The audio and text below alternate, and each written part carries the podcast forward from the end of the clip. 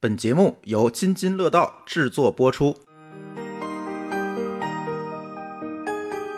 各位拼娃时代津津乐道的听友朋友们，大家好，欢迎收听拼娃时代的第二十三期节目。这期节目呢，咱们来聊一个比较特别的话题，因为咱们拼娃时代啊，前几期一直都在聊关于学习的、关于孩子们怎么鸡娃的这些事儿哈。然后今天呢，咱们聊一个跟孩子的安全和健康相关的话题，就是说我们如何能够帮助孩子们提升这种安全意识、危险意识和这种呃紧急避险的能力。所以呢，今天啊，我特别荣幸的请来了呃一个我的好哥们儿，国际买家数联盟 IK。M.F. 的中国区的培训总监，咱们北京区的主教官郭小雨郭教练来到咱们这个节目啊，呃，来跟大家一起讨论一下这个话题。呃，郭教练，咱们跟大家打个招呼吧。大家好，今天很荣幸能够受到邀请来跟大家聊一聊这方面的话题。为什么咱们要请郭教练来呢？实际上，其实我们认识有好多年了。啊，这是我闺女和 闺女是两个小闺蜜，是吧？同同班同学，然后我们几年前就很熟，然后呢也一块玩啊，经常哈。我一直都知道他是一个习武之人啊，就是现代的习武之人。因为因为咱们其实大家听友朋友也应该很多男孩从小就有这种武侠梦啊，对，这个从小就看，比如说金庸。是吧？是。然后很多少林寺这些电影啊，包括其实现在也有非常非常多的这种小说作品啊、影视作品里边提到过，比如说咱们的武侠，像四大门派是吧？什么少林、武当这些，包括现在的这个有很多的这种武馆，对，是吧？那么从咱们小的时候的记忆来说，这个武馆实际上就类似于像什么这个宝芝林是吧？对，像什么各种镇远镖局。那么一说就是武师是吧？或者说是这种就是身怀绝世武功，但是在二十一世纪，那现在是不是这样的？郭教练能不能先给咱们介绍一下，就是现在的武馆和咱们影视作品中的武馆还有什么样的一些区别了？好嘞。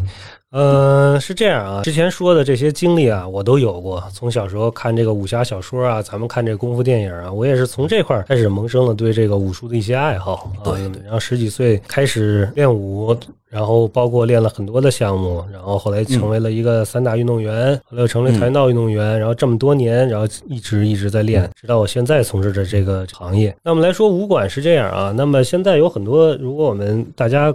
可能也知道有很多的这种跆拳道俱乐部，然后拳击俱乐部、武术的俱乐部。那么现在的武馆可能呃更多的是一个俱乐部的性质啊，然后主要是。不管成人也好，孩子也好，可能更多的是一个强身健体啊，然后去锻炼身体的这么一个场所。它成为一个相当于运动场所了，对，是吧？而且现在实际上就是这些俱乐部也归体育局去管，是这样，对吧？以我了解来说，是是，包括咱们当时疫情的时候，很多培训班都歇业了，但是实际上体育局下属的一些这个这个训练场所或者运动场所，实际上还是可以运行的，是吧？是是是，包括现在，因为它是一个现在是一种很。炫酷的一种很热门的一种运动，包括成人的这种，你比如说很多我知道很多这个白领或者女性朋友现在都喜欢练个拳击啊，是泰拳啊，巴西柔术啊。它除了能够起到就是我们今天主题说的防身的呃一点点作用之外，更多的时候是一个很时髦的运动，通过它能锻炼身体、减压。然后达到一个很好的一个防身，甚至是塑形，然后保持一个体型的一个效果。我觉得这是一个当代的一个武馆更重要的一个功能。是包括我现在感觉好像健身房啊，有很多大的健身健身俱乐部，它也有这种这个这个拳，至少拳击和搏击类的有很多。健身房现在基本上大的健身房都会开设一些搏击类的项目，因为很多人就包括。呃，我知道的很多的客户来说，就是他们觉得可能各有所好嘛，可能有的人喜欢去撸铁，对吧？有的人可能觉得这个，有人喜欢瑜伽，他有的人觉得这个撸铁可能太枯燥，那可能觉得这个哎打拳的这个能能更有意思一点。然后呢，互有互动有对抗，在单位时间里头消耗的热量也很高，所以他更更喜欢这种搏击类的项目。嗯，实际上，其实咱们在练搏击的过程中，也需要去做这种力量练习。对吧？包括咱们那个馆里边，其实也有一部分健身区需要去保持这么一个身体的状态。这个问题是这样啊，举个例子来说，比如说拳击、啊，如果你要想把这个拳击打好，除了技术的层面之外，你要想进一步提高你的技能，必须要还是要提高一定的身体素质的，提高一定身体素质，因为你有爆发力，你有一定的灵活性。对吧？对你身体的协调性、稳定性，这些这些对你的这个格斗技巧的提升是有很有帮助的。对，所以它这个是相辅相成的。但是并不是说很多人说我是不是必须得我得先健身，把我健身身材练好了之后，力量长起来之后再去练搏击。其实这个是一个错误的一个概念嗯啊，因为你可以随时可以开启一个搏击运动的这个训练。然后我所知道啊，像我们的会员里头有很多的时候，他也不去练这个专门的去练这个力量，他就通过这个搏击来增加自己的体能和力量，其实也足够了。对，是啊，嗯，实际上，其实现在有很多是他是各行各业的人，对吧？对包括现在各个年龄段的人，是是是其实也都会参与到这个过程中来。对对吧？包括现在，我印象中应该是空手道的现在最高段位的一个日本老奶奶，好像九十多岁了，这个也挺有意思啊。是是是 就是现在是全世界的啊，头儿。有有有很多种这种情况啊。嗯然后不光是空手道这个案例啊，就包括我所知道的，包括有练呃巴西柔术的，啊，也有八九十岁的，然后也有八九十对对对对，要练泰拳的，都有很多。像我们的场馆里头啊，那可能五十多岁的会员嗯还是很常见的，确实而且还能保持一个很好的一个训练状态。嗯，对，嗯这个其实跟咱们那个梦想中或脑子里的那些电影作品里的那种仙风道骨的张三丰的那种，是有点接近了。就是大家不要去认为，就是说，哎呦，我现在岁数大了，或者说是我这个太小，我这太柔弱，是吧？手无缚鸡之力，不行不行，这个不行不灵。其实没有这事儿，是吧？只要你有决心去练，实际上其实还是可以去只要想练，你的身体对。只要你的身体能够参加这种训练的话，是任何时候开始都是可以的。很早以前我就想开始录这个话题啊，嗯嗯就是孩子们的这个安全的防范的问题。嗯，我并不是说让孩子真去打啊，是是是，咱不是说那种街霸的模式，出来一个小孩儿直接就是新少林五五祖那种，嗯不是那样。就是因为什么呢？咱们也知道前一阵儿出了一个大爆款的一个新闻哈，是。就是徐某地什么封某地的一个什么铁链女的那个事件，对对对对。然后会又重新的燃起了家长们或者说是咱们老百姓对于这个拐卖这个事情，对于这个安全，妇女儿童的安全的这个事情的这个关注，包括也有很多的担心。然后呢，因为之前我女儿也去参加过暑假、寒假这种训练营啊，因为我知道我对马伽术其实是有一定的了解的。但是呢，你让我去介绍马伽术到底是什么，对吧？它到底学的什么，叫一怎么去应用，实际上我是说不出来的。是正好呢，小雨今天呃来到咱们这个录音间啊，咱们可以系统的给听友朋友们梳理一下，对吧？就是梳理一下这个呃马家树到底是什么，对吧？它是怎么起源的？然后呢，这样的话呢，也正好能够。揭示一下我为什么请郭教练今天来去做这一个话题的这种关联，他的答案就出来了。小雨，你可以呃大概的给咱们整体用一个比较通俗的话给大家解释一下马家术到底是怎么样一个东西啊？马家术是这样啊，然后因为马家术可能我一说这个名字，知道的人特别奇怪相对来说对比较少，甚至之前我们那个衣服的后面写着马家术三个字，有的人过来问我，哎，你们这个是马术俱乐部吗？能不能骑马？以为是一个马术俱乐部，还有 是不是还有？你要是女的话，估计还有人说你是不是美容的，伽马刀什么的。对对对，Krav Maga 嘛，因为马伽术的英文叫 Krav Maga。Krav Maga 其实它是一个希伯来语，希伯来语其实是呃以色列的母语，嗯以色列的母语希伯来语。Krav Maga 是什么意思呢？它是近身搏斗的意思，近身搏啊，斗的意思。其实它在那个以色列那个希伯来语里边，实际上就说的就是近身身搏斗的意啊思。对，马伽术是什么呢？马伽术它是源于以色列的一种安全防卫体系啊。我们不说它是格斗术，也不是说它是，也不说它是搏击，嗯也不是武术，它是一个安全防卫体系。为什么这么说呢？首先从表现形式来说啊，确实有相似的地方，因为教授马家术一我们也会教授一些格斗的技巧啊，比如如何去打拳，如何去踢腿，如何去用你的肘去攻击对方。嗯，对。但是我们知道，因为从我的经历来说啊，我可能这个练习各种武术已经三十多年的时间，比较多，对我而且我练种类尝试的也很多了。对，种类尝试很多，从从这个散打呀、跆拳道啊、拳击、泰拳，我嗯全都接触过。而且现在巴西柔术我也很系统的在训练。嗯然后我是二零一三年成为了国内的第一批的以色列马加术的教官。嗯因为这个项目知道人比较少，是因为它进入的时间可能比较短，二零一二年才进入到国内。但是这个项目在全球其实是还知名度非常高的，像我们这个组织国际马术联盟，现在在全球九十四个国家就是有分支机构，我们是 ICMF China。呃，马家术呢是源于以色列的一套安全防卫体系。那么这个呃马家术的创始人叫伊米，这个伊米老爷子呢出生于大概这个二战的前期，那这我查过他资料，他也是当时以色列创建他的这个国民防卫队对对对，人员之一，吧？是是是。然后这个老爷子他从小练习一些武术的项目，比如拳击啊、摔跤啊，然后在欧洲的很多这个当地的赛事里还取得了一些不错的一些成绩。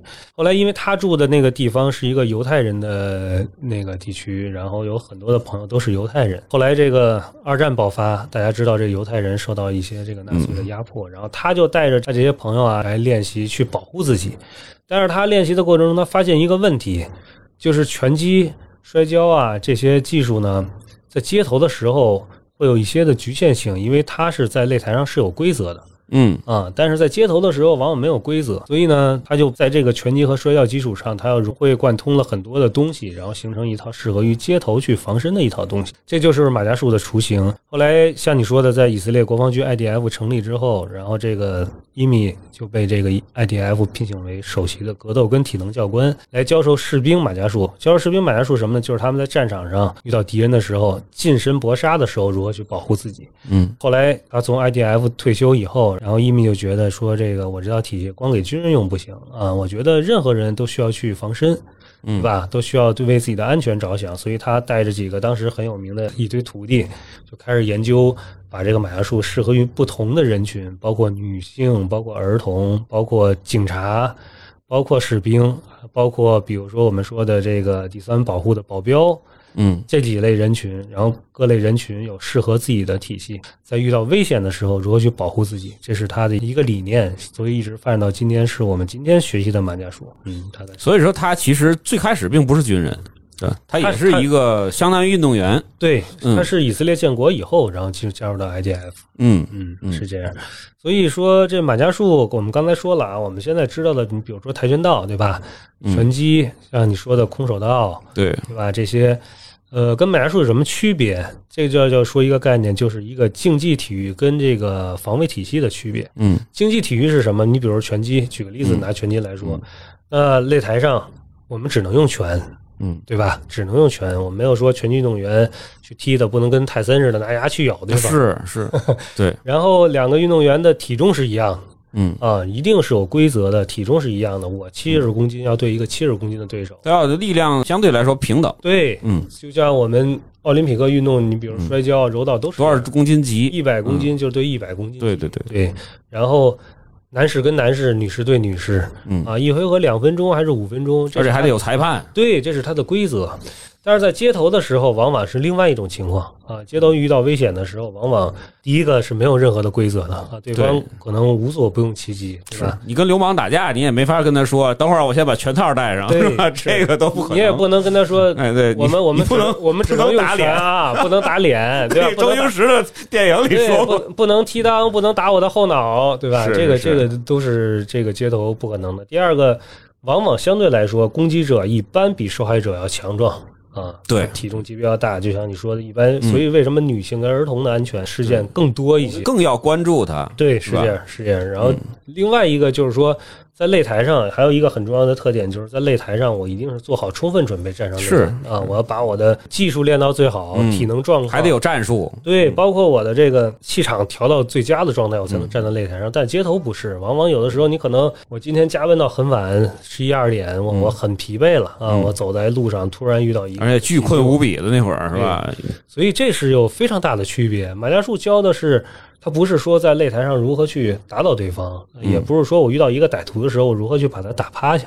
嗯，那么马元术教你的是，首先是如何去规避风险啊，嗯。然后如何去规避风险，然后规避不了的情况下，怎么快速的处理，能够脱离危险源啊，这是更重要它是一个更偏重于逃跑的技能，可以这么说，可以这么说，是吧？所以所以马家波微步，所以马家术重要的是说教你如何去跑，很多人这么说，教你如何去脱身？对，是这样。所以这个是可能马家术跟其他的搏击项目最大的一个区别。嗯对，所以说今天你看啊，就是咱们。并不是一个马家术的推广节目啊，嗯先声明这一点。说实在的，最后肯定会把小雨的这个训练馆的位置告诉大家。大家如果愿意去学的话，可以去学。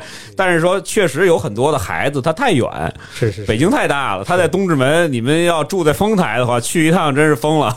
当然也有这种忠实粉丝也会那么干啊，但是大部分人可能还是因为距离原因没法去，主要是因为什么呢？因为这个技能，刚才小雨也说了啊，它是一个非常好的教你脱身的一个技能，嗯，它并不是说让你街头去挑衅去，对，不是好勇斗狠。对，因为嗯第一次我跟小雨我们几家一块儿出去玩的时候，在酒桌上我就说，我说小雨，你这个现在都已经总教官了是吧嗯？你你一会儿 给我们 演示几下是吧？小雨就非常难办，说我不是说不想演示，我说我们这东西它不好演示，说要不然你过来袭击我一下吧。对后，来后来我考虑了一下，我可能袭击完之后第二天就没法玩了，所以就就没演。实际上就是得需要有人去真的拿大棍子、大刀什么的去打他的时候，这个才能够让别人看出来是一个什么样的一个状态。包括我还是得得那种特别入戏的方式，我真的想给他干倒 这种。主要是马家树吧，他会研究很多的场景啊，嗯研究很多的场景，比如当一个人去掐你脖子的时候，对啊，如何去应对，然后这个人突然被抱住怎么去办。然后甚至说，我们说这个极端武力，就像刚才说的极端武力，比如这个人呢拿武器了啊，刀斧砍杀，或者拿棍子怎么办？当然吧，很多人就是我们是现在在网上也能看到很多的这个视频啊，因为这个网络时代嘛，嗯然后很多人去拿这个马家术几个字作为这个宣传点，我一直不赞同这点。第一个就是说这个提裆插眼啊。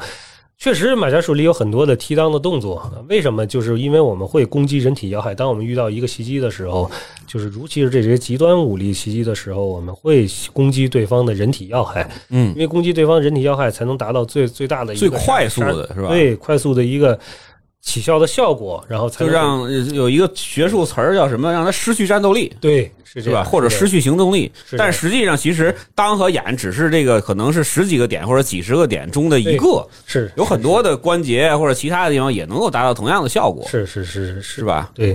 第二个就是说，很多人还有人会说拿这个夺刀夺枪啊，嗯。这个举例，在这一块儿呢，今天这个话题里头，我们没有太多的时间介绍技术这方面层，确实是，而且你在这个街道上也很少能够遇到，但是我想说的是，就是说夺刀夺枪这个描述是非常的不客观和不准确的啊。我们并不是说碰到一个持刀歹徒，我上来就要把他给给给干倒，对制服，对，因为你并不是那个执法人员，对警察，对对对，所以我们说，呃，不同的人群我们会给不同的技术。如果你是平民的话，那我可能遇到一个持刀歹徒，我第一个反应就是如何脱离开危险源，嗯，对吧？但是如果比如说我是这个，就像我们之前会有这种社会的案例，比如说我在一个商场里头，突然会有一些这种持刀歹徒是差别的攻击啊，那我作为一个比如说商场的安保人员，那我可能就没有办法去逃跑。那我的工作职责所在，我就是想办法控制住这个歹徒。所以不同的人群他会有不同的技术，就是在这点，对，嗯嗯。嗯这个确确实是我还真记了，就当时是二零一八年的二月十一号，在什么西单大悦城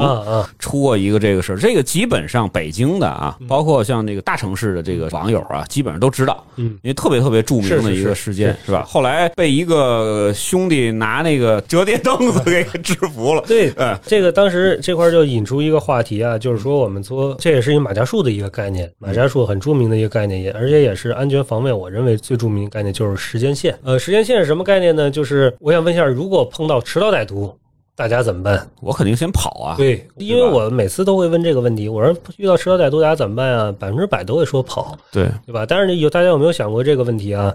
为什么这么多人还被砍伤了或者砍死，没有跑开？我觉得有一部分确实因为懵了。是吧？有一些，尤其是女孩，她真的心理素质这是很心理素质不行。但是其实最重要的一点，你跑是需要这个时间和空间条件的嗯嗯啊。你比如说，我看到一个持刀歹徒，如果我在二十米开外看到他在拿刀去伤人的话，那对于我一个平民来说，那我肯定第一个时间是跑，嗯嗯，对吧？肯定是跑。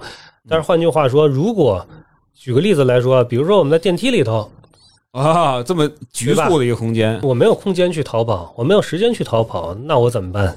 对吧？或者说我在一个空旷的场地里头，歹徒站在我的五米开外，我是能跑，但我的孩子离他很近，嗯嗯嗯，对吧？所以这是有很多的条件造成了这种情况，很复杂我们要很复杂，并不是说我第一时间就跑开，都是要跑，但为什么这么多人没跑开？所以就是一个时间线的概念，时间线上有大概几个节点。我们可以挨个来说一下，然后一会儿我提到刚才说的那个西单大悦城的那个，这一会儿可以作为一个故事来讲。对，我们来看看他为什么就是像你说的那个男士最后成功而退了。嗯嗯啊，我们看看他在哪个节点。实际上有这么几个节点啊。第一个节点非常简单，我们叫做规避风险，一定是规避风险。什么叫规避风险？我举个例子来说，我可能下班很晚，我今天加班到很晚，可能十一二点，哎呀，我很很疲惫，我是一个女士，对吧？嗯啊，那我知道这条，哎，这条胡同晚上很黑。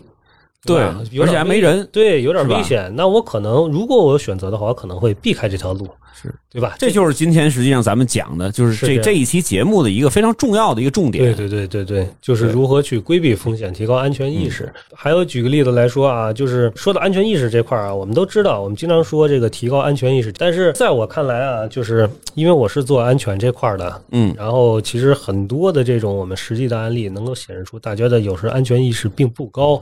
嗯举嗯个例来说，我大家可以反思一下，大家有没有就是说晚上或者不说晚上，就是你走路的时候一边低头看手机一边听音乐，对吧？也很看剧很常见，很常见。对你包括坐地铁也好，上电梯也好，或者甚至走路也好，哎呀，耳朵里戴着耳机，听着音乐，嗯嗯嗯哼着小曲儿，看着手机，可能追着剧，对吧？对我们听友经常这个就走着路还听着咱们的播客节目，对，所以但其实你会发现，你现在是一什么？你的视觉和听觉对周围的环境没有任何的认知呢，对对吧？你完全沉浸在你的手机的这个节目里头。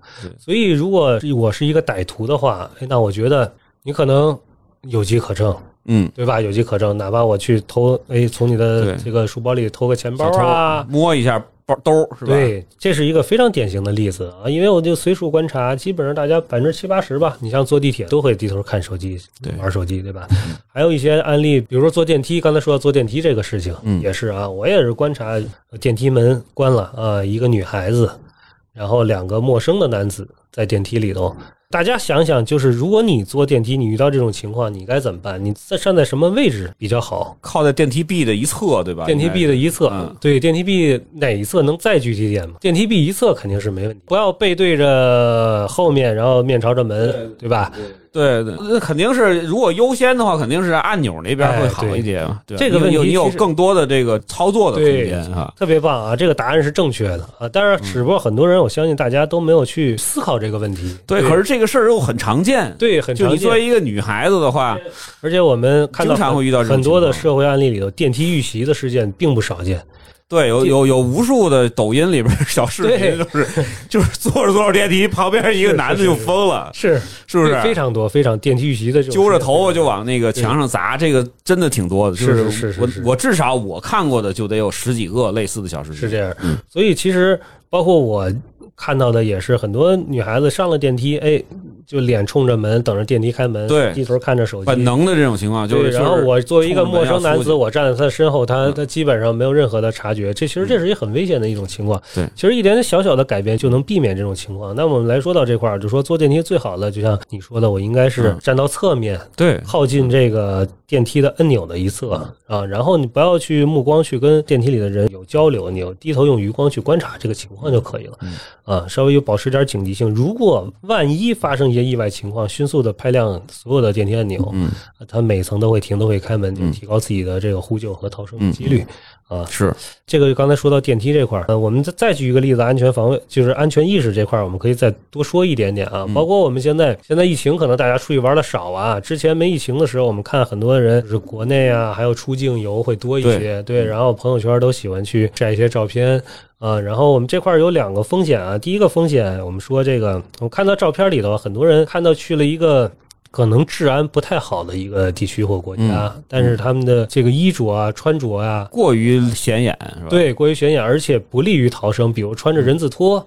嗯啊，比如穿着高跟鞋，比如说有去一些国家，就这个国家本身治安不太好，遇到一些抢劫啊发生的时候，你说你穿人字拖，你没有办法跑，对吧？嗯这个其实都是能够避免的一些不好的安全行为习惯。另外一个，就像我们刚才说的，现在是一个信息化时代，就大家都喜欢在朋友圈去发东西。其实，如果你有心的话，你可以做一个测试。很多的时候，我们可以通过一个人朋友圈就把这人的这个基本的行动轨迹，行动轨迹、体貌特征、他的消费能力全都给判断出来。嗯，对，所以这是其实都是一些很危险的一种情况啊。所以这块儿，我觉得有机会吧，大家可以自己梳理一下啊。我们叫嗯改变身边，就是不改变自己的不良的安全行为习惯。大家看看自己有没有这些风险，然后最好嗯，不管尤其是女士啊，或者交给我们的孩子们啊，让他们把这些不良的这些安全行为习惯要改过来。嗯。嗯，你包括其实刚才说的旅游的这个，确实是我在之前很早很早几年前有一期节目里也提到过类似的这个东西。嗯，就比如说你说在这个像泰国呀，对像那个巴厘岛啊，是。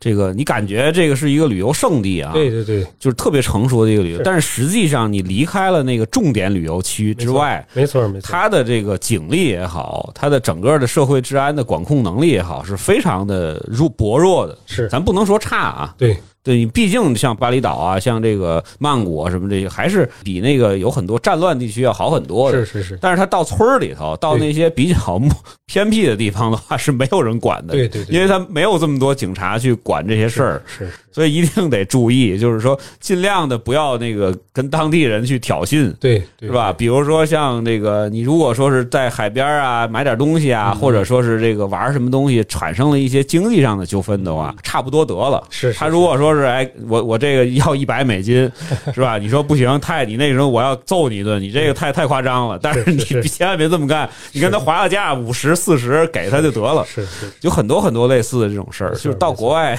千万包括其实到咱们国内的有一些嗯比较这个，像有一些背包客呀，嗯或者说是年轻的这个，嗯就就是大学生或者年轻白领，特别愿意去那些就是不是正经的这种那个国家旅游区或者地方的，都要大概要注意这些是地方是。是是，对，因为当地人的生活习惯对，是吧？他的民族习惯，包括是是信仰是吧？跟你是完全不一样的。现在出国可能不太方便，之前能以后可能很快就能出去了。是是很快出去了。然后包括我，我会经常给一些国字号的一些企业做培训，嗯他们也是因为他会有一些驻外的一些对很多驻外的机构，包括一些去非洲的也好，还有一些去中东的，他们会有一些建设项目，他们会给他们做一些这个行前的安全的一些培训啊。其实很多的时候，第一件事情你要了解当地的，就像你说的风土人情、风土人情。宗。教信仰，对对对。这些都要了解。然后出门在外的时候，有很多的这些呃需要提前准备的东西。所以我建议大家，如果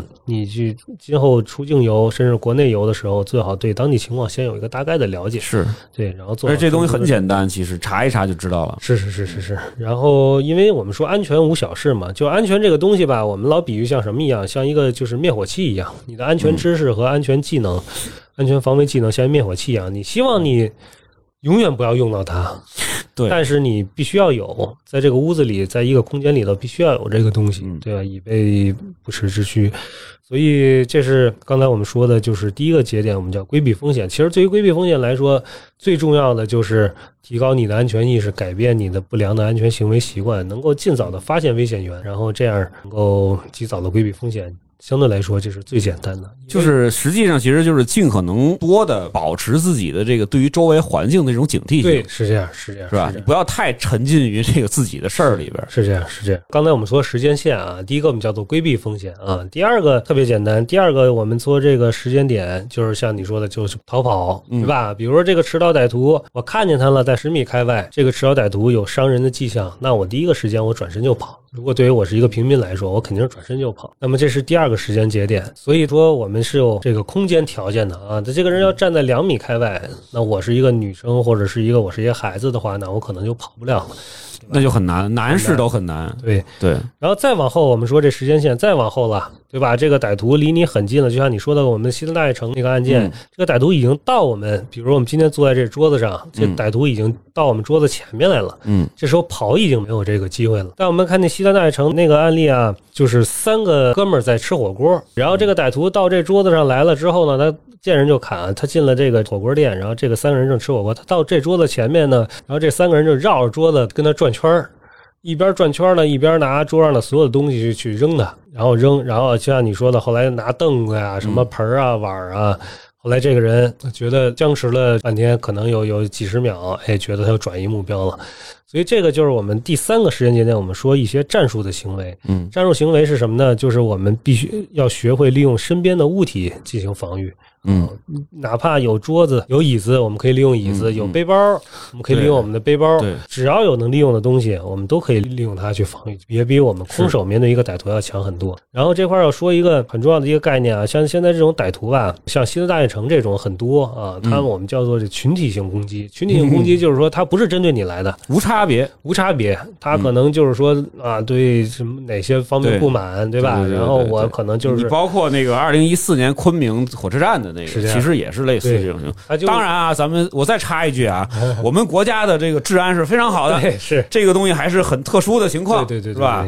但是这保不齐你你得遇上，是是吧？是，因为我实际上有一次就遇上过类似的事儿，就是一个神经病嗯，拿把菜刀就到处砍，在北京吗？在北京，但是他实际上他的杀伤力不大，是因为哦他本身就是一个脑子非常的不正常的一个人了，他并不是厌世。啊就并不是他说今天出来我就是要砍几个哦那种，他可能就是一种发泄，啊，就完全不受控制的。嗯那可能还好，大家就躲远点就完事儿了。一会儿警察来给给他铐走就完了。是是是但是你遇到就是刚才咱们说的这两个例子的情况下，你就非常难，是，因为尤其是小孩儿。对，因为他是想在这个最短的时间内。造成最大的这个社会的这种效果，对吧？然后引起社会的关注，所以他要尽可能的造成最大的杀伤。嗯，那可能见大人就砍大人，见孩子就砍孩子，还有之前学校的那个拿榔头，啊，对对对对对，对，都是这种情况。但是这个群体攻击，它有一点比较特别的，就是它不是针对某一个人来的。啊，嗯所以你像这个火锅店的这三个男士，他跟他周旋，可能二十秒、三十秒过去了，他可能就转移目标了。他觉得费劲砍对你，他就他就砍那个容易砍的。我在这砍你五分钟都砍不着一一个，对吧？是对，所以他可能就就会转换目标了。这个是群体性攻击的它一个特点。但是还有另相对于群体性攻击，那就是针对性的袭击。那针对性袭击就是这个歹徒就奔着你来的，这是另外一种情况。嗯所以说，对群体性攻击的话，比如说你要学会利用身边的物体防御，躲起来也好，或者说你用你的背包，背包我们叫做盾形物体啊，嗯，背包是一个非常好的盾形物体，包括孩子们上下学呃书包，书包对吧？书包就是真是没办法了，倒退一万步，真是没办法了，拿书包去保护自己，也比自己用你的徒手去面对一个歹徒去强很多，对吧？椅子像我们做这种可移动的椅子，都是非常好的这种盾形物体。你想想，如果你是一个歹徒的话，一个人拿椅子站你面前，跟你来回的去，你也不是特别容易的去去伤害到对方。是对，所以。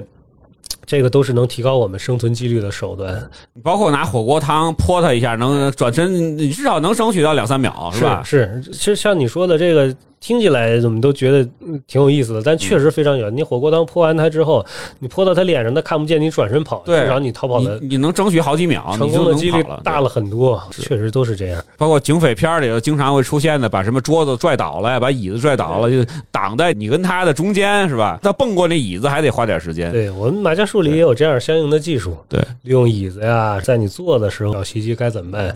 确实有拿椅子去扔的，对，真的是这样。去进行一些阻挡，确实确实有效果。对对对。再往后，我们就进入到一个解脱的一个技术环节了。比如说，这个举个例子来说，我们有很多的技术体系，比如说掐脖吧，被别人掐脖子。那我们刚才说这个时间线的这些节点里头，你都没有发现这个歹徒或者预防失败了，那么这歹徒掐住你脖子了，那么现在那可能涉及到一些格斗的技巧，还是涉及到一些格斗的技巧。这块儿刚我刚才那个我们俩人还没录的时候就在说这个事儿啊，就是特别今天特别困难的就是一点，就是本来是应该是要是视频节目的话，今天我马上再过几秒钟我就要掐住郭教练的脖子，让他演示一下怎么摆脱我。对但是现在这个音频节目的话，就只能靠你的嘴了。是是是。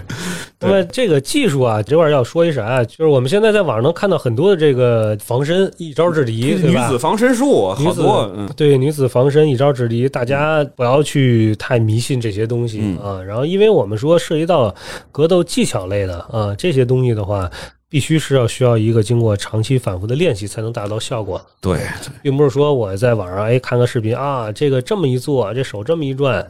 呃，相信我，百分之百你逃不出来，嗯啊，因为你必须要经过一个反复的一个练习，嗯，才能达到效果。而且你在这个街头遇到敌人的时候，或者遇到歹徒的时候，更重要的是一个心理上克服紧张感。对大部分人腿就软了。你如果说真是你的心跳特别快的话，特别紧张的话，你根本是没劲儿的。是，大家回忆一下自己的很多的这种场景啊，对就是你在很多情况下你是四肢酸软的。是是是，而且你的大脑是一片空白的。对，啊，所以我们为什么说技术要反复的练、反复练，形成肌肉记忆呢？就是你的脑子是没有时间想的。嗯，我想着，哎，他掐着我脖子，我第一招，哎，这样；第二招，哈，这样；第三招，嘿，这样。乐死我了！你不可能，你不可能有时间去想这个东西。是是是对你必须是很变成一种叫什么肌肉记忆是吧？或者说本能的反应。是这样，是这样。这个的话是确实是需要你每周都要去练、去练习复习是吧？然后实战。是。是吧？比如说在这个管理，实际上它是还是有会有一些实战的一些模拟肯，定会有总会有这种反复、反复、反复。而且而且会有很多的这种我们叫做压力测试啊，嗯比如说在你或者一些整合练习啊，在你这个很疲劳的时候或者心率很高的时候，让你做这些技术来保证你在、嗯。在最危险的突发的情况对突发的情况下，呃，我们这个有很多训练方法，很简单，先让你的心率提升起来。对。啊，比如我们做很多的 burpee 啊。啊，先蹦蹦跳跳 一大，堆，然后当你很累的时候，哎，突然有人去掐住你的脖子，让你做这个肌肉的解脱等等。这当然有很多训练方法，但是这些东西是肯定是需要练的，嗯。肯定是需要练的。然后再往后就是我们叫延迟解脱啊，比如你这个站立的时候，这掐脖没解脱开，对吧？对方把你摁地上了，骑你身上掐脖，这是最后的机会了啊，这是最后的机会了。呃，当然从技术上来说更难啊，也需要更多的时间去练习，因为我们我们马家术它也有级别，也有级别，就跟这个跆拳道的这个腰带、色带这个体对对对对对，它差。差不多。对，然后它的级别越高，应对的场景越复杂，然后你需要需要更多的去练习。嗯所以我们串下来这个时间线来看啊，就是说。大家如果没有系统练习过这些搏斗也好、搏击也好，或者说这个防卫体系也好，那么你更应该把你的注意力放在这个时间线的前面几个阶段，嗯如何提高自己的安全防范意识，对吧？然后一会儿我们会说一个概念，就是这也是我要给这个女性朋友着重介绍的，就是我比较推荐的一些 EDC，就是我们每日的随身物品，哪些能够用来哎做一些防身。是是，这个类似于像防狼喷雾那些是吧？对我们来说一下这个话题吧。我们嗯 EDC 就是 everyday carry，对吧？就是你每天的随身物品，嗯每天看看翻翻你包里有手机有钥匙，嗯对吧？女士里可能有口红、化妆包，化妆品，嗯这，都是你的随身物品。但是哪些能用来防身，对吧？这些我来这个还真不知道。铅笔可以是吧？铅笔笔笔不好使。这些东西啊，理论上来讲，其实咱们这么说啊，你哪怕你的手机或者你的一根笔，嗯，你用起来都比你空手对付它要强很多啊。然后你比如说，我拿着一个手机，我拿手机这个角去打它，嗯嗯，也比我这个拿拳拿头拳头要去打它要强很多。尤其是对女孩子、小朋友来说，这拳头没练过，你打人一下，人人家没事，直接手手手指头折了，这嗯这非常常见，对吧？所以，那么我们来说，我我就我经常讲这个女性安全的话题，因为马上也到三八节了，然后好多的这个机构也会请我去去讲这个女性安全的对方面。然后我一般会对推荐几个 E 这个 EDC 就防身的东西。那么第一个我比较推荐的就是说这个有一个，刚才你提到笔对吧？嗯我们前头加俩字叫战术笔，战术笔大家可以网上一搜，有很多战术笔。这战术笔呢跟笔有什么区别？第一个它也能当笔使，嗯第二个呢，战术笔最重要的一点就是它上面有一个钨钢头，钨钢是一种很硬的金属，它这个钨钢头呢有一个这种有一个特别小的一个、嗯。一个，就你摸起来啊不锋利，像光滑，但其实是很坚硬的一个尖儿。嗯，你看大家注意了啊，我们开始带货了，我们开始带货了，大 家拿出小本本儿，我我不会说品牌对对，拿出小本儿来，这个笔有什么好处啊？第一个，它能防身，对它拿在手里的时候，能对这个歹徒的，你比如是攻击他的呃咽喉的部位，比如他突然被人抱住的时候，你用这个钨钢头去摁压对方的手背，嗯，能造成非常大的疼痛感啊！因为你徒手是达不到这些效果的。是对，第二个呢，这钨钢头它这个钨钢头可以去破窗，啊，啊对，在然后能车里头出现对，险情的时候，打对钢化玻璃，这个是非常重要的。然后，因为一般的我们说这钢化玻璃，你是很难去你拿着肉体是比较难的，因为它那个东西它有一个特性，对，对你包括是这个拿椅子去砸也砸不开，因为它必须得是非常尖锐的东西。对对对，特别小的面积的压强，对瞬间压强特别大，而且它它一碎是那种粉碎啪，对，破碎状，是会跟一般的玻璃一样。所以很多东西，你比如说，不光是这个车辆，比如现在怎么说这个车辆涉水，对吧？熄火了，嗯，确实有这种情况。我们之前做过这个实验啊，就当车外跟车内的这个水压差，因为嗯，车里头进水嘛，对吧？但是车外的水肯定比这个高高。这个水压差达到十五厘米，我们做过实验，一个成年男性就已经推不开推不开门了就，对，你能唯一能做的就是破窗，因为这时候你可能熄火啊、断电啊，这车窗打不开但是。有些听友就会说，我我我可以摁一下把窗户摇下来嘛，但实际上那会儿已经没戏了，那已经没没戏了嗯啊，然后已经摇不开了，所以只能破窗。然后我们之前也做过很多的实验啊，包括拿有说拿高跟鞋的嗯，啊，然后有说拿那个头枕，头枕头枕那个倒是有点儿那个，头枕，大家可以去试一看一看啊，你看看你是什么车。大家砸自己玻璃，对，很多的车的头枕是拿不下来，这是第一个。第二个，越好的车，那个头枕的那个嗯尖儿是越钝越光滑，嗯，对，你反而是不好弄。对，所以像这种战术笔破窗就非常重要，包括你确实是遇到一些比如说火灾啊，你需要去破窗啊，所以这个东西它又能防身，又能给自己的安全带来保障，所以非常好。为什么推荐这个战术笔呢？飞机货运之外，剩下的你比如地铁啊、什么嗯公交车这些随身携带都是没有问题所以这个是一个战术笔。第二个我比较推荐的，我最推荐的一个我们叫做战术手电。嗯，啊，手电都知道，再加战术俩字儿，战术手电，对，战术手电，战术手电这个大家也可以搜一搜啊。这个战术手电，呃，最重要的一个功能，它也跟一般的手电一样，你你夜路啊，比如出去旅游啊，或者加班，你随身很小巧，很小巧，可能有这个半个手掌这就是，差不多外形就是一铝合金手电，对，是吧然后嗯嗯半个手掌这么长吧，嗯大概这么长左右，很小巧一个手电。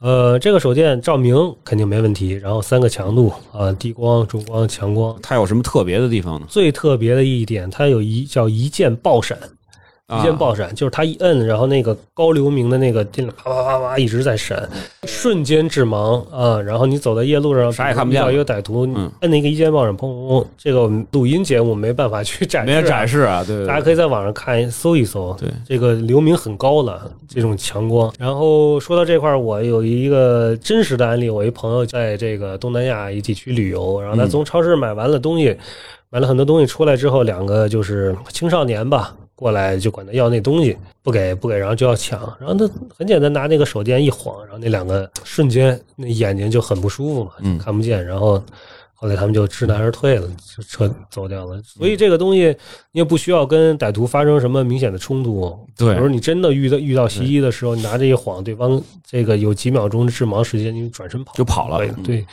而且它这个战术手电前头那个手电筒的那个灯泡位置，它有一圈儿，也有一圈儿那个攻击头，嗯就是你可以去去打对方啊，然后造成很很大的痛感，这么一个、嗯这么一个东西。到时候我们可以有机会的时候可以跟大家展示，或者大家上网去查一搜一搜，查一下，对，因为这个应该也不难查，嗯不难查。你去淘宝啊搜战术手电都有。对。嗯然后刚才还你还对你还说了一个防狼喷雾的问题啊，嗯很多我我知道，我不知道大家现在防狼喷雾普及到什么程度啊？反正我身边确实有女性朋友去会去买这个防狼喷雾，但是防狼喷雾有几个问题。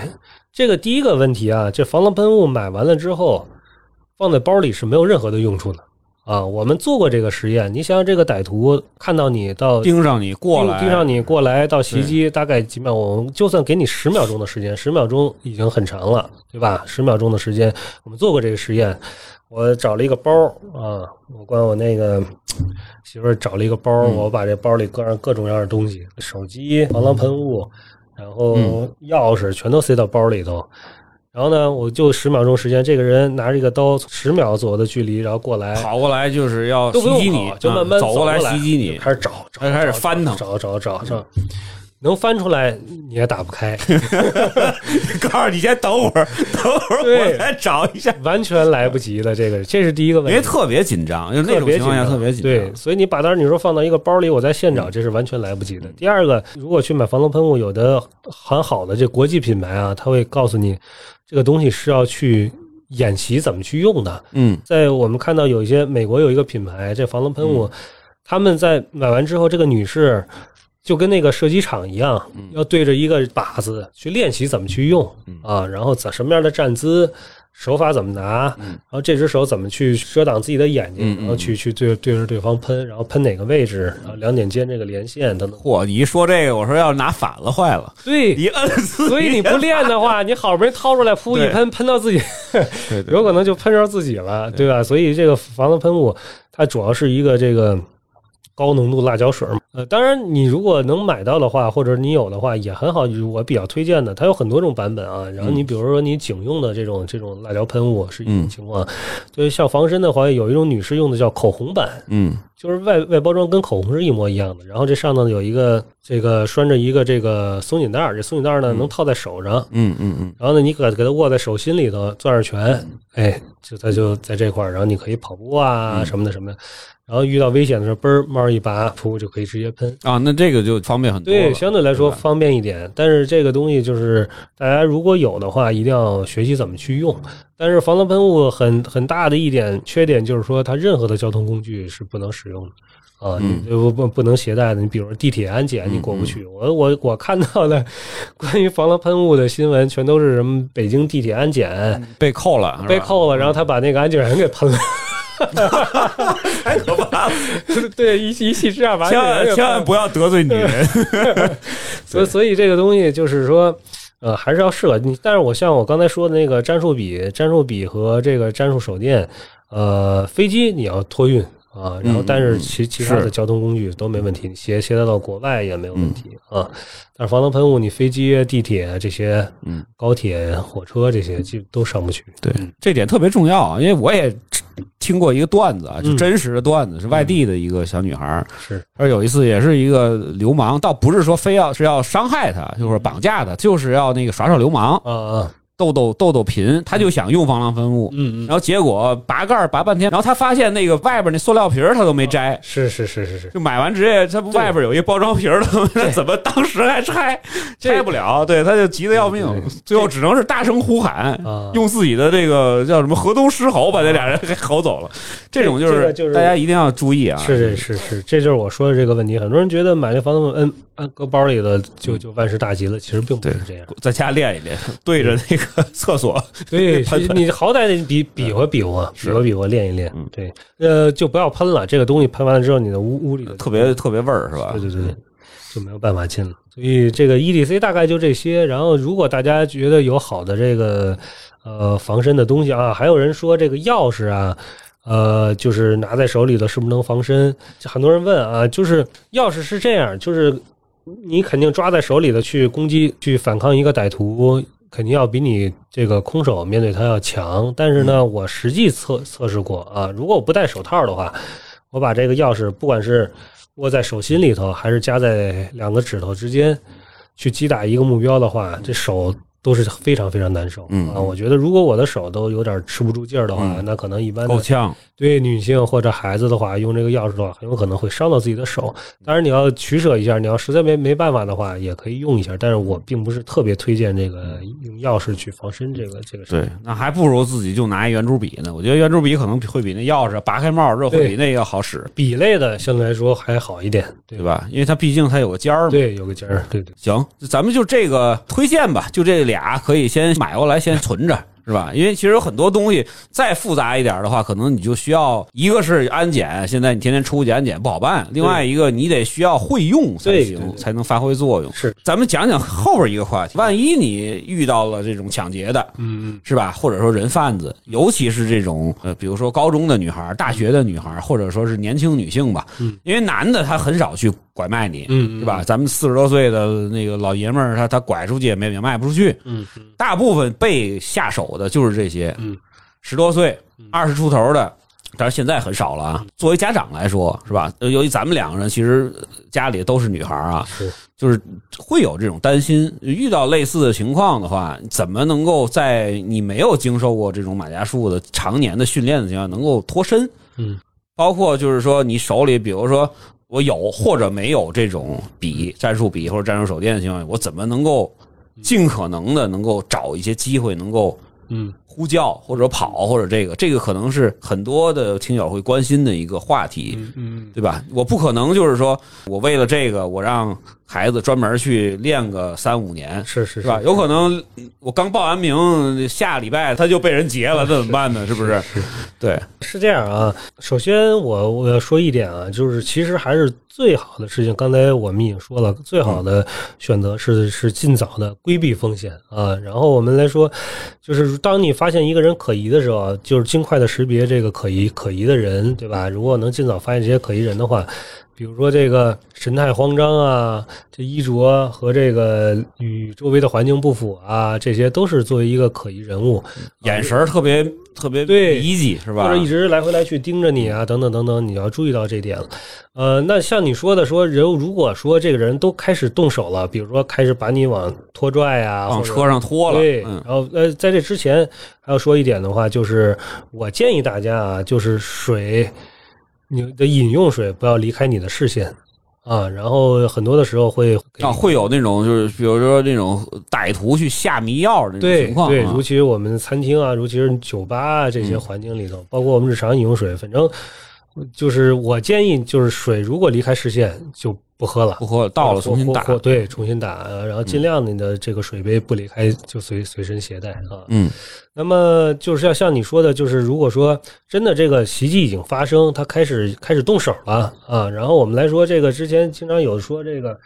呃，旁边人一看，哟，这怎么了？他想管，然后这这个歹徒说啊，这这两口子吵架啊然后后来这个人想管也就不太管了，所以就是说你呼救也好啊，喊救命也好，我个人觉得不是一个最好的一个方案啊，大家能够理解这个吧？我对对对对这女女生喊救命，就周围不一定有人会出手，对，或者说这人刚想出手，那男的说啊，我我们两口子吵架没事儿。这男这这个想想出手的这个人一听这个，他可能又又走犹豫了，或者怎么着的，所以这喊救命不是一最好的。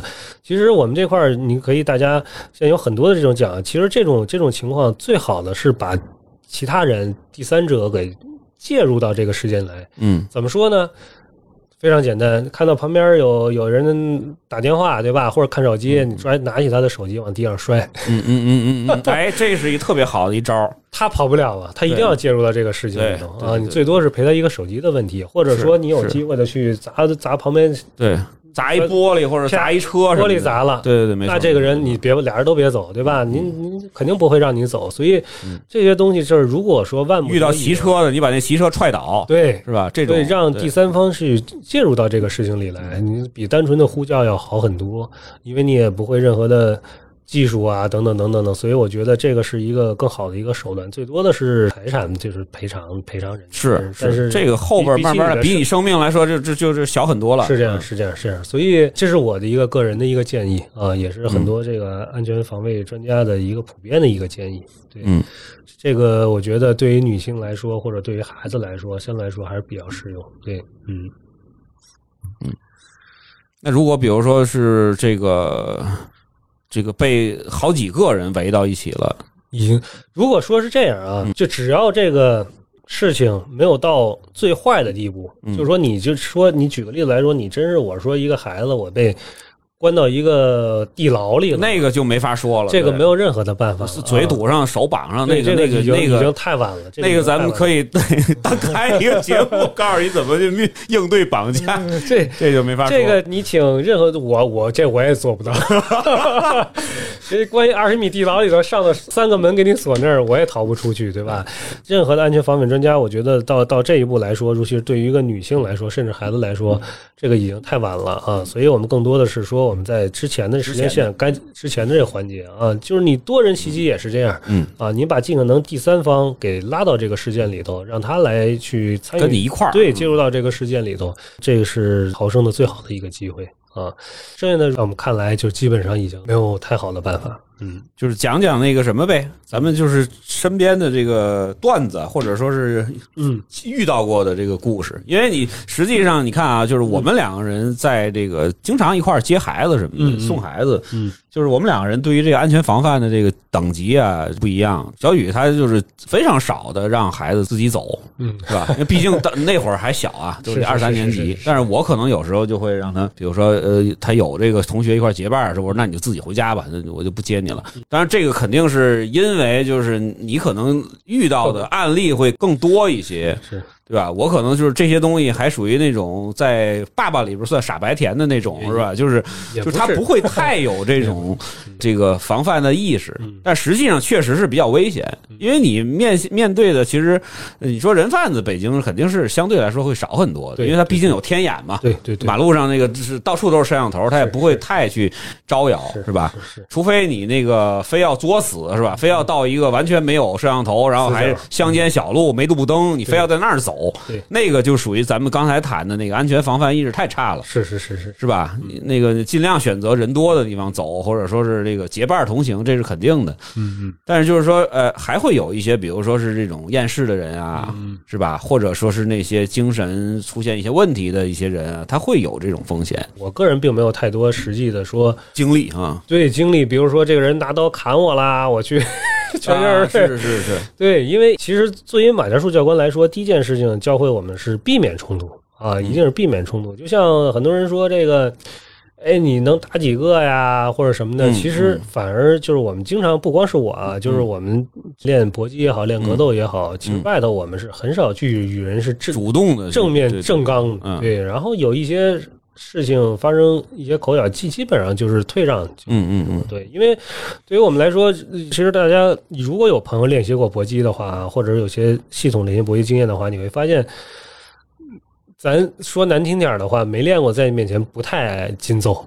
嗯嗯嗯，是是，现在打架成本很高，对吧？是我们来说，你说是这个，就是你的一拳一腿的话，你现在一二轻伤就一个一个刑事责任了，对吧？所以前几天地铁那个就是，对，所以说一般来说，我们嗯尽量的是规避风险。如果一发生口角来说，我们这个也谈不上安全防卫，对吧？你说你动手打他，这就是这个不行，还没上升到那个级别。对没上升到这个级别啊。你要说这个人拿他刀，真是说对，要威胁你生命，你可以到现在为到现在为止也没有人嗯说拿刀要砍过我什么的。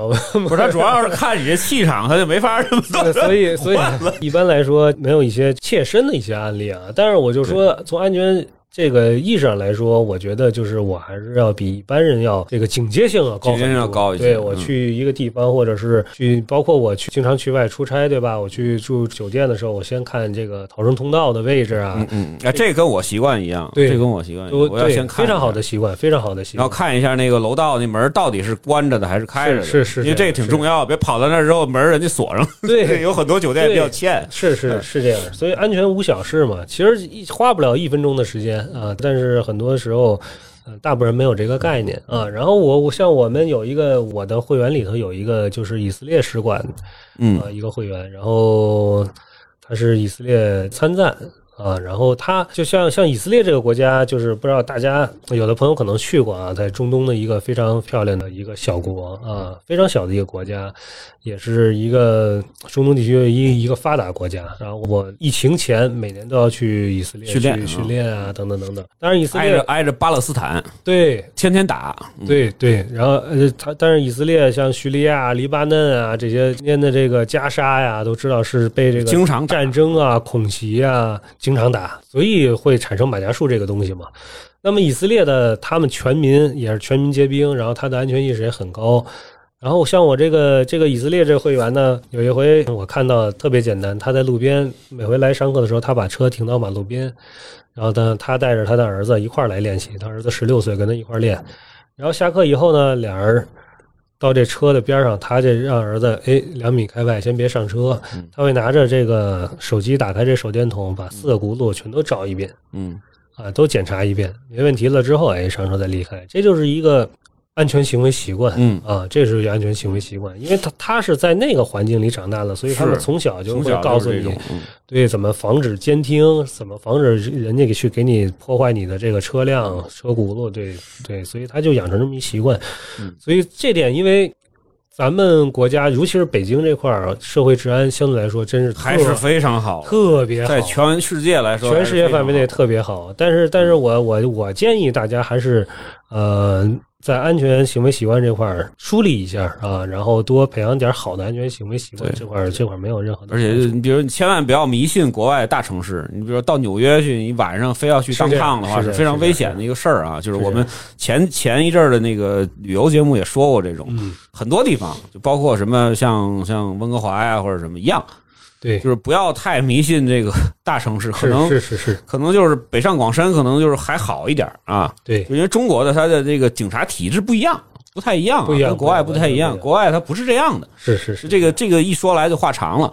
对，是？吧？所以说就是大家，包括你像我，我我一个段子就是我去巴厘岛，嗯我作为一个那个那个这个业余领队，带着十几个人，两辆车，我们想多少人嗯去乌布市场，嗯，一个特别有名的一个卖杂货的、卖那种小纪念品的一个大市场、大批发市场，带着他们买东西，因为快走了嘛，呃，中间要去那边去采购一些那个手办纪念品。嗯然后我下车之前，我就跟所有的那个我们朋友团员就说：“我说你们那个一定要看好自己的包。我说这小偷特别多。”然后那个司机是一个印尼人嘛，他还会点中文，他就说：“哎，厉害厉害！说你这个一看就是老司机是吧？啊一进来之后就知道这儿司小偷多。然后结果在一个小时之后，我的包就被偷了。我也不知道是不是这小偷听得懂中文，报复我。就是 搁哪儿了？就是我实际上下车的时候，我是给他们做示范，哦我说你们一定要把双肩背包背到前边儿，然后你后屁股口袋儿什么的哦不要有东西，是有东西的话你招他。是是，并不是说你那东西它有贵不贵，它你可能会发生一些扭打，万一这个更危险。对你跟小偷千万不要去跟他纠结，他偷了你东西，我要追他，我要给他弄弄倒，不要那样 啊！你让他偷就偷吧，你报警都没关系我们建议建议，其实你要是去国外的话，嗯还是备一点当地的现金，啊！对点现金。然后你如果说万一，尤其是这像这个治安不太好的地方，偷盗啊、抢劫，给他点让他走就得了。对他，因为人家也是为了混口饭吃，可能家里的孩子病了，那咱们就这么想啊。当然也不是说替他说话，而而且现金跟你的钱包分开，是呃给的他要钱的时候就直接拿现金给他，有时候他钱包都都都拿跑了你的什么身份证啊什么的全没错对，护照丢了非常非常麻烦。反正那天就是我下车的时候，我的包还在前面背着，啊因为买东西买来买去，因为麻烦嘛，在前面总总是挑东西，它影响我，我这不知道怎么回事，鬼使神差就背到后边，啊。再背到后边的十分钟不到嗯的时间，嗯。那个后边的那个钱包就丢了。丢了。就非常快。然后丢完之后，旁边的店主有一个大妈嗯。才跟我说了，说呃说 look your backpack，就是我才看整个拉开了。拉开了，对，这就说明就是当时我的状态就是一直在很亢奋的帮着朋友们去砍价 对对对对对啊，用用非常蹩脚的英语跟人那儿多少 dollar 就在那儿砍价，然后就完全已经沉浸在那个环境中了，这就非常危险。是是是，对我我们经常说的一句话就是。歹徒选择你是你给了他一个理由，理由、机会，或者说或者说是你那个很多的行为习惯，让他觉得有招的他，招的他就觉得你是一个肥羊，是是是对。是是，有很多这种情况，就包括下回，反正我咱俩要是过两年再出去去什么泰国玩儿的时候，我到底看看你穿不穿人字拖。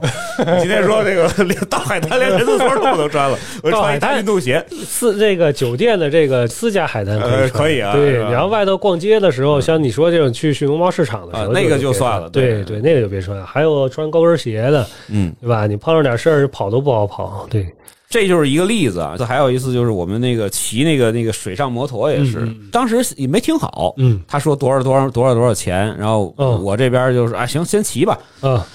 那意思反正就是倒是能划价嘛，按中国的这个传统。嗯嗯。但下来之后，我就给钱之后，人家就死活不让。啊对，哦。然后是我就稍微的声音大了一点，瞬间就围过来七八个，哦，在哪儿啊？应该是在那个哪儿，在国内还是国在国外，在普吉岛的普吉岛的，就是他那个他哦他他那个哦。那个市场叫什么我忘了，就哦。偏那边的那个海滩，就是非常的那个非常乱的，就是哦就是人员非常杂的那种海滩。因为当时也是买完东西就想玩一会儿，正好看旁边有好多骑摩托艇的，然后围过来七八个之后的话，因为我当时自由行有一个别的团的这个领队嗯。就跟我说说你呀、给他张整票就得了。嗯嗯。当时我好像给了多少，是一百还是还是多少的哦。一个泰铢的那个，还是多少我忘了，哦。反正就给了他，他们就都走了。哦，他说这帮人，他说连警察都不会管，是是是是是。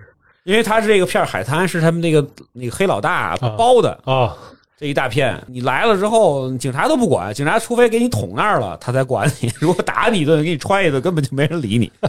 就是就大概就是这种，就反正就是你包括国内其实也会有类似的这种事情，就是 就是说白了，千万不能那个给自己这个招事儿。对对另外一个就是你可能看到现在就是，尤其咱们小男孩儿，你小的时候特别有一个坏习惯，就是爱爱看热闹，对，一看热闹。围上，是这样然后就开始是是是，所以看热闹这个事儿确实不可取你大了之后，包括你跟那个自己的那个女性朋友和女孩儿孩子来说，你一定要告诉他，你想看的话，躲得远远的，对吧？对一百米开外或者五十米开外，你看没事儿，你不要凑到那个圈儿里边儿。有些比如说四五个人打架，是是吧？现在也少了，对吧？因为现在确实是整个的监控系统会发达了。原来咱们上学的时候，经常会有那种街边的那种互砍，是是是是，吧？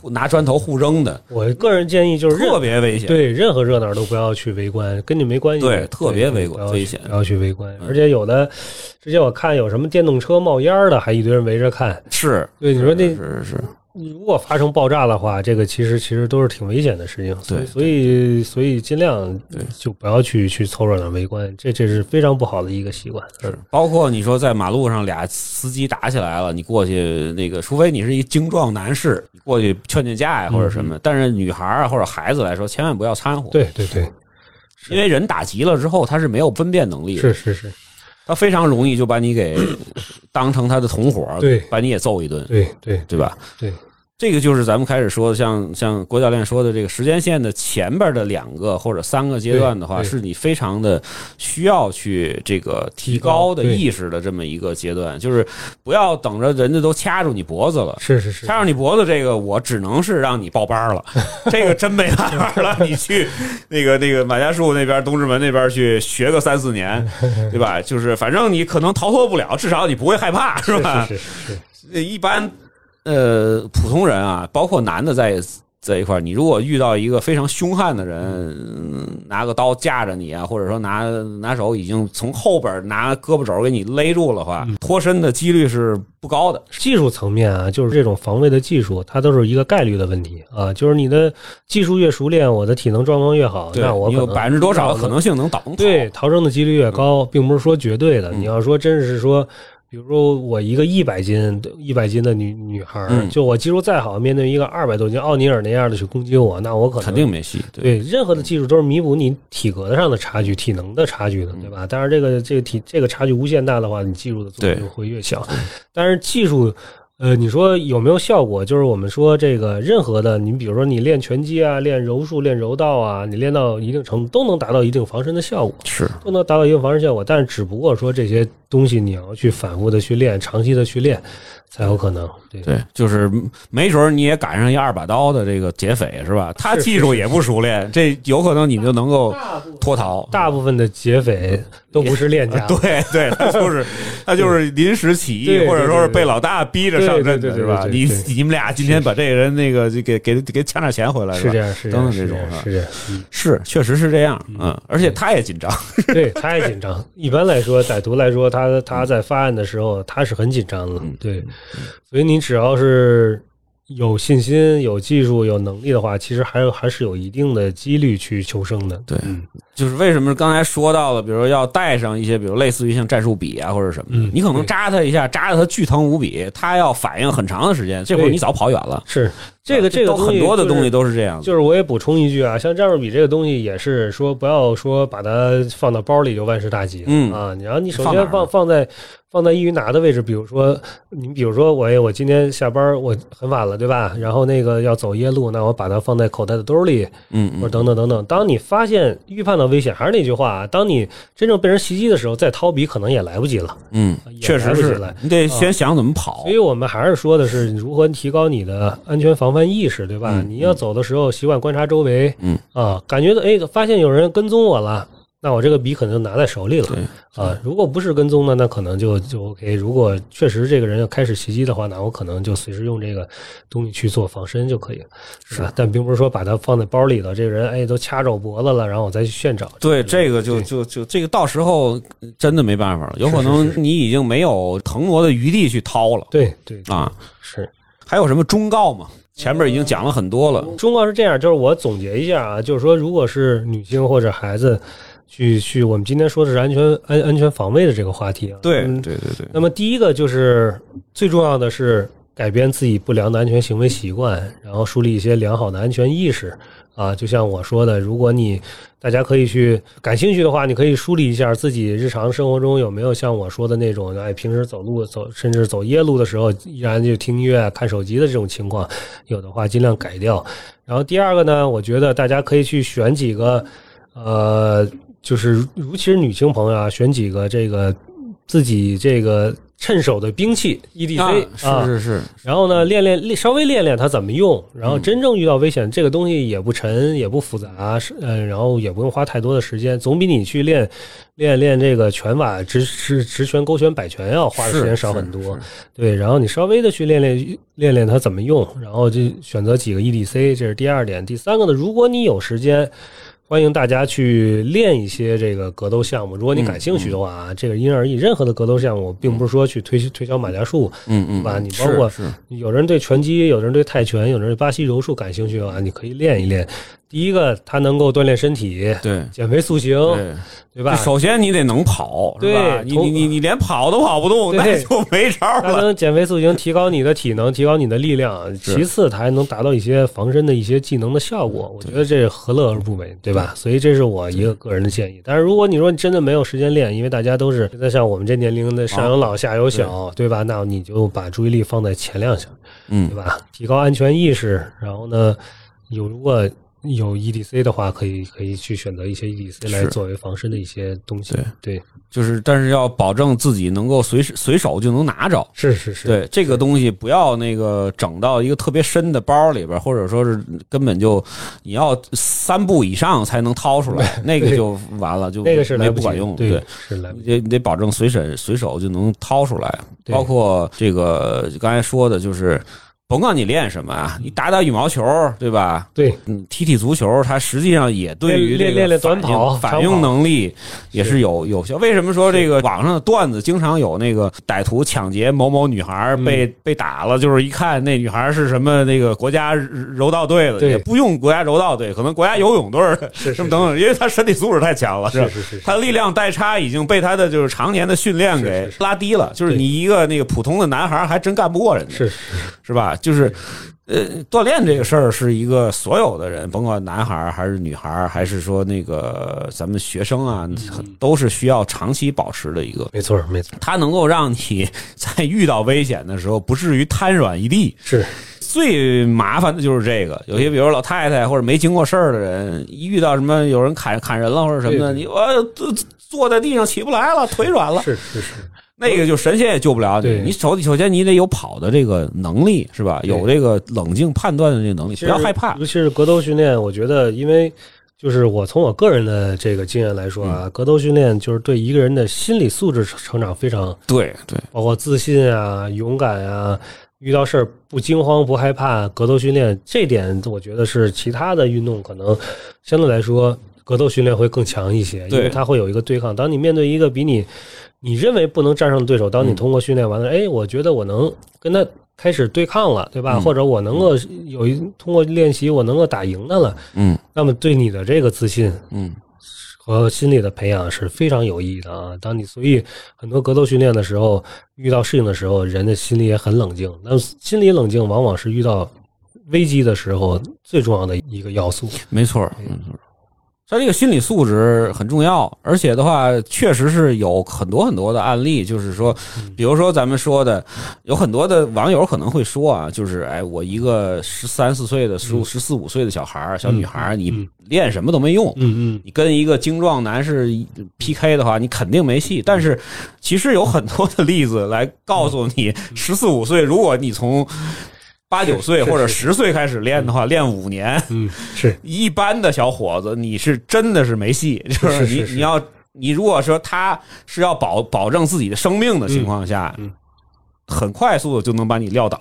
对训练还是他是是这个是是不是说不可能的事儿？虽然是咱们会有这种说力量代差，那他的这个前提是他也是一个。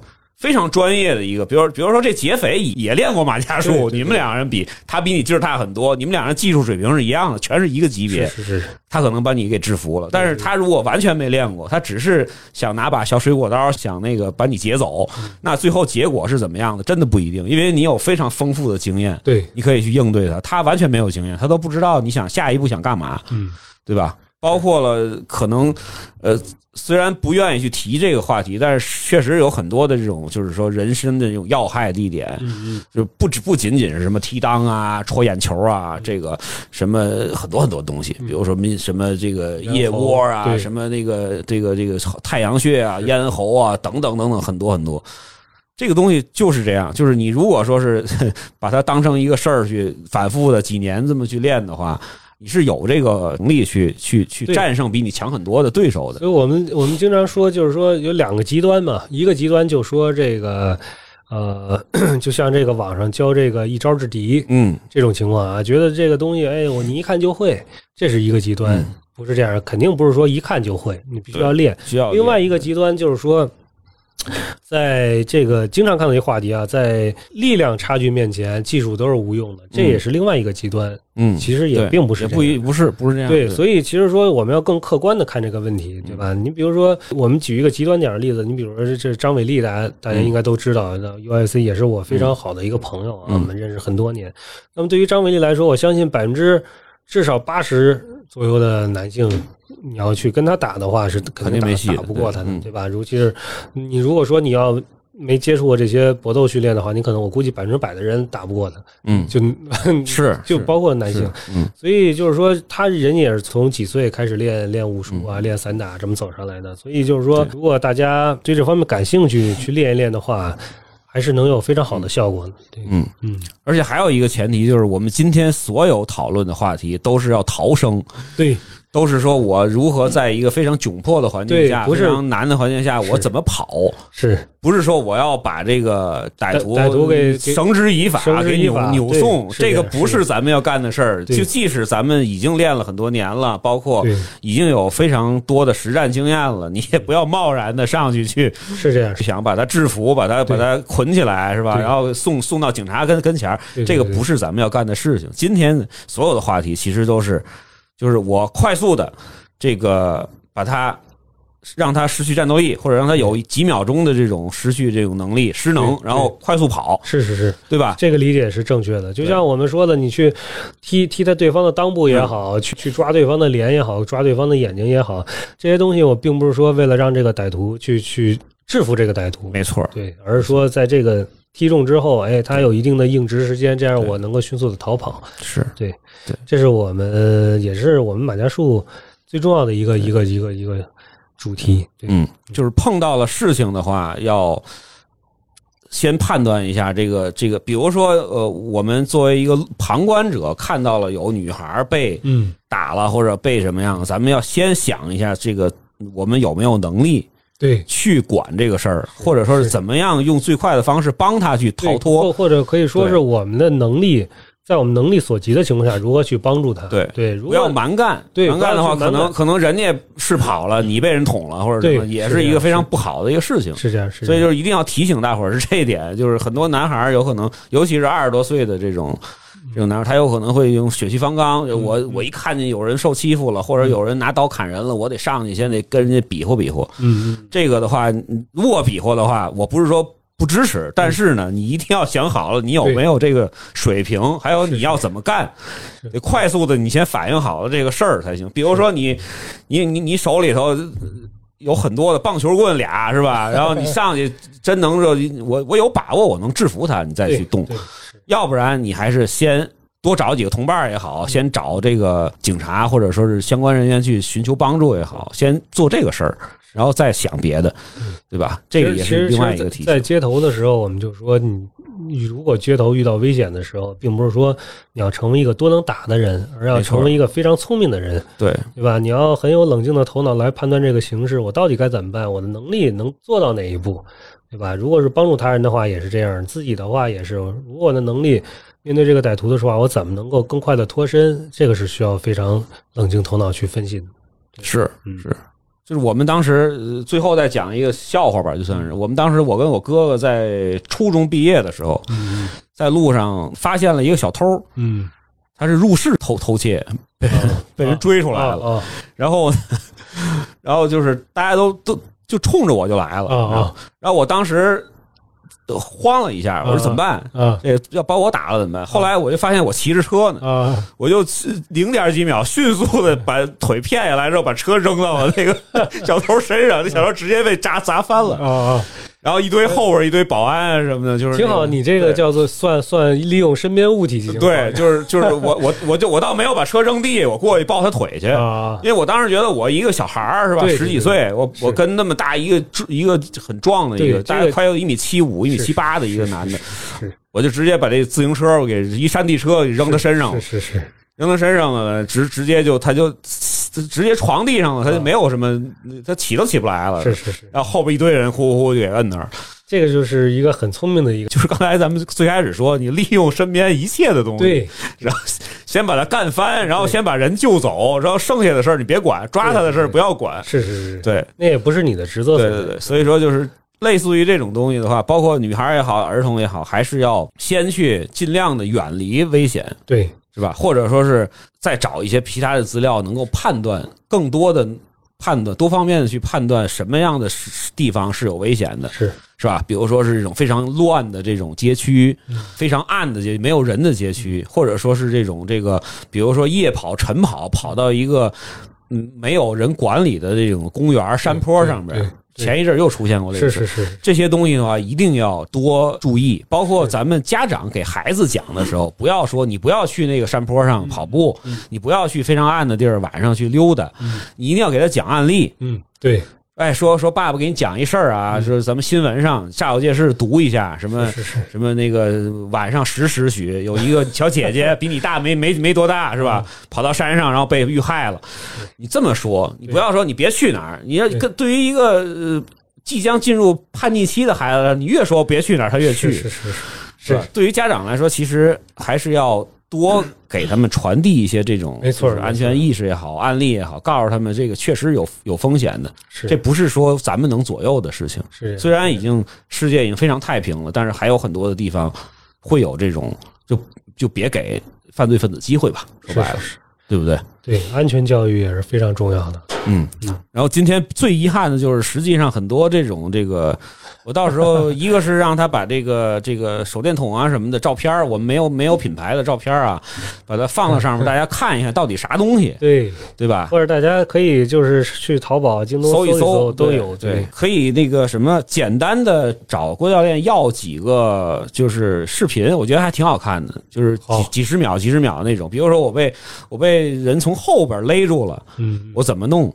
是吧？我被人掐在这个掐脖子，顶顶在墙上了，我怎么弄？嗯。对吧？包括被人压在那个身下了，怎么弄？其实那几个的话，你如果光练这几招的话，我是觉得你自己在家练个两三年也能够顶点用，也能够顶点用。就是其实其实你要知道这个事情，就是他还是有技巧，有个有意识，有个技巧，对他还是有技巧的。我我我之前其实比如说我还咱们那会儿夏夏那个夏令营的时候啊，教孩子那些东西啊，包括你在录的那个示范的那些事情，他实际上还是有一些技巧的。没错没错。虽然说可能你一个几岁的孩子。跟一个三四十岁的男人之间，你没办法做这个。如果你们俩真遇到一个差不差距不大的话，对还是还是很有用的，还是很有用的。我们儿童儿教儿童买家术，其实嗯并不是说让孩子去面对面对一个大人的一个对突袭击，更多的是你的同龄的这些发生没错对比如说校园凌霸，对对对，是？吧？你的那个同年级的同学同年级的是吧？或者大一两岁、大一岁的，这个没有问题的，这个一定要不用去想，哎，好难啊，我不学了。对对对，没有，就是大家真的是是你在家里头那个夫妻双方啊，或者说你跟孩子演练演练的话，经常去复习复习，还是知道一些东西，因为它这个东西并不复杂。好，那今天就先录到这儿，非常长的时间。然后下边如果有类似的话题的话，如果呃那个咱们听友们想去有一些问题要问，嗯，是吧？或者有一些不同的一些见解，或者有一些自己的一些经历，是吧？或者自己遇险的一些经历，怎么逃脱的经历，我特别希望大家能够在分享，对在公众号的里面留言，或者在小宇宙的这个平台下面留言，来分享给大家嗯啊，让大家共同的能够有这种这个这个一些知识，是吧？能够防范这个。然后呢，节目的最后呢，我刚刚看了一个新闻，就是咱们那个公安部。呃，今天说是三月一号到十二月三十一号，就今年啊，嗯，呃，全国的这公安机关要开展打击拐卖妇女儿童犯罪的专项行动了，要严打这嗯个拐卖妇女。因为今天其实主题的开头是面对人贩子，我们怎么办啊？是我们也是希望能够通过这个咱们国家的政法机关的努力，然后咱们全体这种市民的努力，能够就是天下无贼吧。是是是我，希望那个儿童和妇女的这个安全能够有更好的一个保障。没错儿，也感谢啊郭教练能够来参与咱们的节目。好，大家再见。再见。感谢您收听本期节目。本期播客节目由津津乐道制作播出。你也可以在我们的官网 d a o 点 f m 找到我们的更多内容作品。如果您喜欢我们的节目，欢迎在微信、微博、朋友圈等社交媒体转发分享。您的分享对我们而言十分重要。如果您希望与我们互动，可以关注我们的微信公众号“津津乐道播客”，天津的津，欢乐的乐，道路的道。在关注后按提示操作即可加入我们的听友社群。